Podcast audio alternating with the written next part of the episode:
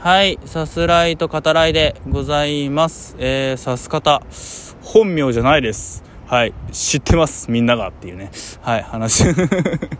はい、えー、まあとにかく指す方でございます、えー、本名じゃないですっていうのはねあの今回見てきた映画「いちこ」にね関わってくる大事な要素であるためはい。こんな冒頭の挨拶にうんしてみましたが、えー、今回も河川敷からお話しさせていただいております。えー、寒いっすね。あの風が夜になってね強く吹いてきましてね。あまあさす方やって割と長いんで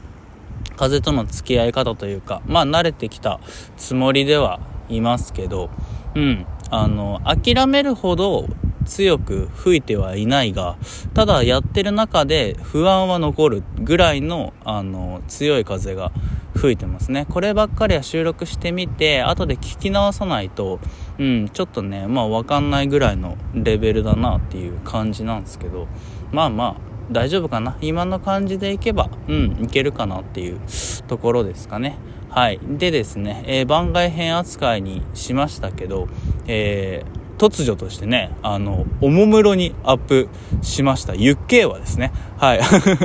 改めて、あの、Spotify、えー、Google Podcast、Apple Podcast でね、えー、お聴きくださっている方々、えー、置いてけぼりにしてね、申し訳ございません。あの、ラジオトークのライブでですね、えー、まあ、あの、コメントをいただいたことがきっかけで、はい、やらせてもらいました。まあでも、やってみてよかったなっていう感じはしますよね。うん、楽しかったしね。何より僕自身がね。う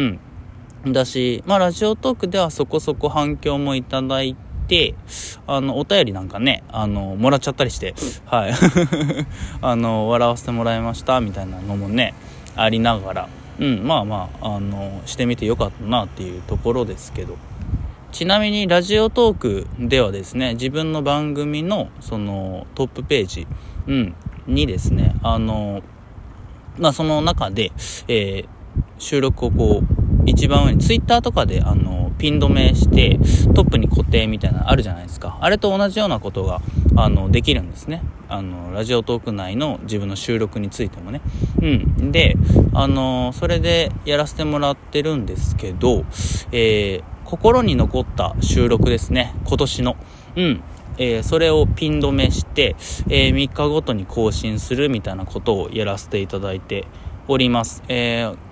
ラジオ特以外でね、聞いてくださってる、えー、方々に向けてもですね、あのー、こういったことやりたいんだけど、うん、非常に、あのー、残念というか、できないのがね、うん、あの、ありますけど、まあまあ、あの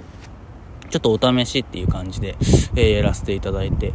おります。はい、ラジオトークでね、聞いてくださってる方は、えー、何卒、あの、まだ聞いてないよっていう回があったらね、聞いてみていただきたいなと、うん、思いますね。えー、今のところですけど、あの、君たちはどう生きるか、はい、これについてお話ししている回をピン止めしております。はい。で、あの、バイトの話を、えー、しますけど、あの、おとといですね、あの、店長に、あの、突然、えっと、最近入った後輩、まあ、2人いるんですけど、うち1人が、あの、連絡をしたっていうことで、で、次の日ですね、バイトで、僕、店長と一緒になったので、あの、聞いたんですけど、ビッグニュースがあるよ、さす方くんなんてね、言われながら、え、何ですか？つって。そしたら、あの、辞めましたっていう、えーっていう。あの、なんて言うんですかね、一日でっていうか、その日に連絡して、はい、やめますっていうことできるんだっていうね、はい、それに、あの、バイトとはいえ、みたいなね、うん、あの、まず驚いたわけですけど、まあまあ、とにかく、あの、後輩ちゃんの一人が辞めてですね、どうすんのかなと思ったら、まあ案の定と言うべきか、さす方くんちょっとシフトの相談があるよ、みたいな、えー、言われて、えー、つって なんで、なんで俺なんすか？みたいな。そのやめ方ひでえ。そんなやめ方ねえだろ、クソは。はい、って思ってますけど、うん、あの、まあ、とにかくその辞めた子の分のね、シフトに入ることになりまして、はい。まあ、これが、えー、結局どういうことになるかと言いますと、まあ、配信に直接的にね、影響するわけですね。はい。えー、ちょうど年始、はい、1月3日ぐらいですね。はい、にかけて、かなり僕、忙しくなるんで、ちょっとね、配信がもしかしたら滞るかもしれないです。はい。まあ、とはいえ、あの、週に1本は必ず、えー、アップするようにはしますし、あの、もしかしたらね、映画界、あの、最近は映画界のみとさせていただいておりますが、それ以外の回をね、急遽こしらえて、はい、やらせていただくかもしれないですっていうね、えー、感じになりますね。まあまあ、とにかくね、ふざけんな、木村 名前出しますけど、木村、お前だお前に言ってるぞ 聞いてねえよっていう話ですけどね。はい、あの、クソ、クソがっていうね 思っております。はい、えー、では、こういったあたりで見てきました映画、いちこについてお話ししていこうと思います。あらすじ概要を引用させていただきます。僕たちは変わらない朝を迎える名前などの戸田明宏監督が自身の主催する劇団チーズシアターの旗揚げ公演として上演した舞台、川辺一子のためにを杉咲花を主演に迎えて映画化した人間ドラマ、川辺一子は3年間一緒に暮らしてきた恋人、長谷川義則からプロポーズを受けるが、その翌日に忽然と姿を消してしまう。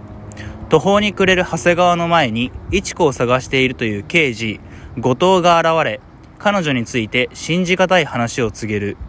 一子の行方を追う長谷川は、昔の友人や幼馴染、高校時代の同級生など、彼女と関わりのあった人々から話を聞くうちに、かつて一子が違う名前を名乗っていたことを知る。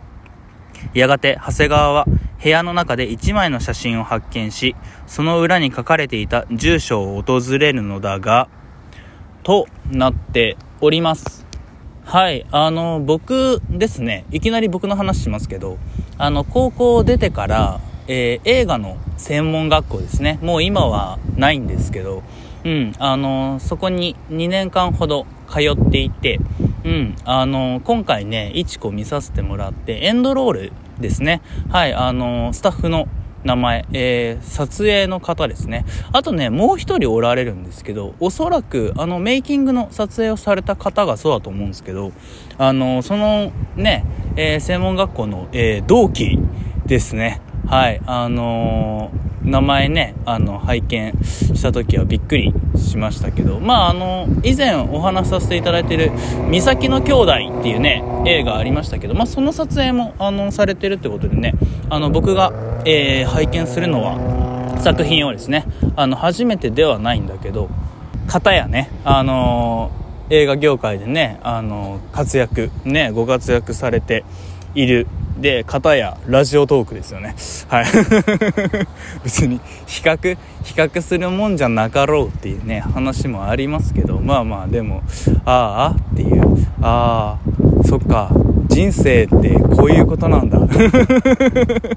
て思いましたね。はい。別に僕、あの、後悔とか未練があるわけでは決してないんですけど、はい。すいませんね。変な言い方をしてね。はい。では、えー、映画に行きますけど、あの、結論から申し上げますと、今回も、うん、あの、年末にですね、また土級の凄まじい作品が、えー、出てきたなと思いますね。あの、本当に、どの方もこれは見た方がいいんじゃないかなって、うん、思いますね。もうじきね、あのー、今年の下半期ベスト10も発表させていただきますけど、まあ、そこには必ず食い込むだろうなっていう、どこまで上にしよっかなぐらいね、えー、考えているほど僕にとっては本当に忘れがたい、うん、非常に忘れがたい、えー、そんな作品、えそして人物ですね、人物たち、うん、になりましたね。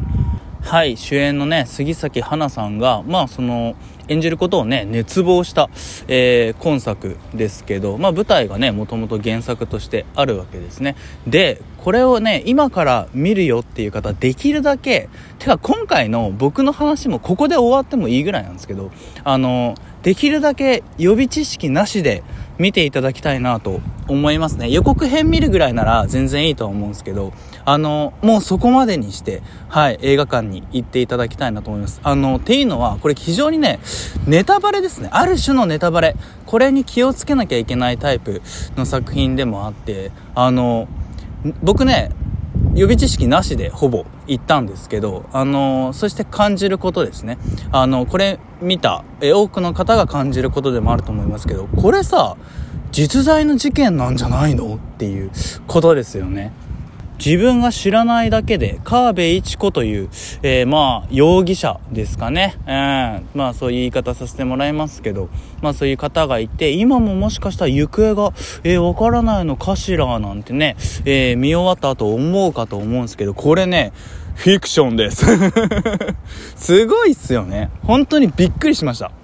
それくらい、あの、リアリティですね、いわゆる。うん、あの、ず抜けたものがあるなと思うし、あの、よく映画とかでも、あの、壮絶な人生なんてね、えー、言われるとは思いますけど、あの、なかなか本当にそうってね、思うものはないですけど、今作はもう、間違いなく壮絶ってね、えー、言えるものに、うん、なってますね。素晴らしい。はい、えー、300日問題というね、社会的な問題をベースに、えー、しつつ、えー、別人に、ね、なっていくしかなかった、えー、一子っていうのがね、描かれるわけですけど、